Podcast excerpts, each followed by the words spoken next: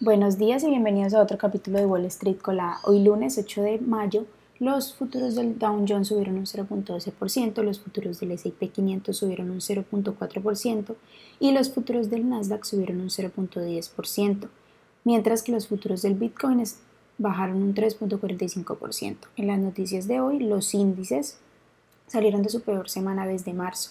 El repunte de las acciones de los bancos regionales y los datos de empleo de abril, que fueron mejores de lo esperado a pesar de los temores de recesión, eh, lo empujaron. Esta semana la atención se va a centrar en los datos mensuales de inflación que serán publicados el miércoles.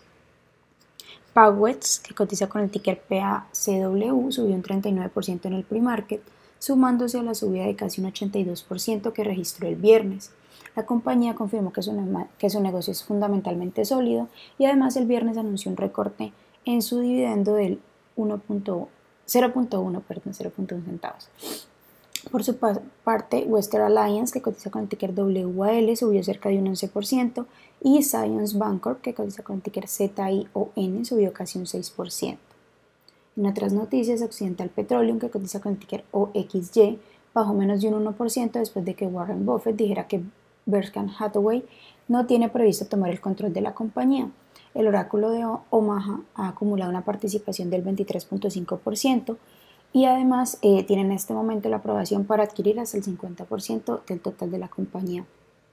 Por otra parte, las acciones de Berkshire Hathaway, las acciones tipo B, que cotizan con el ticker BRK.B, subieron un 1.4% en el pre-market después de anunciar un aumento del 12.6% en los beneficios operativos del primer trimestre. Por otra parte, las acciones de American Airlines que cotizan con el ticker AAL subieron cerca de un 3% en el pre-market después de que JP Morgan elevara su, calificación en la acción desde neutral hacia sobreponderar. Por otra parte, Binance anunció que suspendió los retiros de Bitcoin por segunda vez durante las últimas 24 horas. El primer anuncio se hizo el domingo Debido al exceso de volúmenes de retiros, la compañía, que es el mayor exchange de criptomonedas en el mundo, marcó la primera salida de Bitcoin en su historia, la mayor salida de Bitcoin en su historia.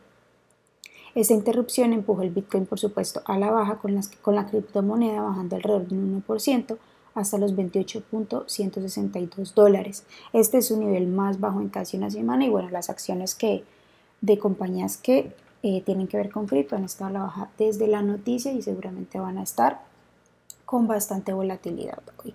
Las acciones que tenemos con predicción bullish son Spill Holdings, se cotiza con el ticker STFL y ha subido más de un 78%. También Bellicon Pharmaceutics, que cotiza con el ticker BLCM y ha subido más de un 73%.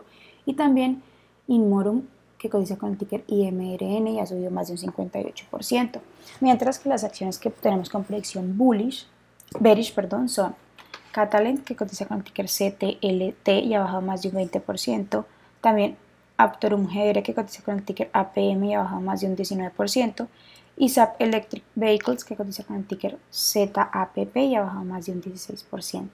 Estas son las noticias que tenemos para hoy. Antes de que abra el mercado, les recuerdo que pueden visitar nuestra página web www.spanglishtrades.com y además de eso encontrarnos en todas nuestras redes sociales como arroba spanglishtrades para que no se pierdan ninguna noticia en actualización del mundo de la bolsa, por supuesto en español.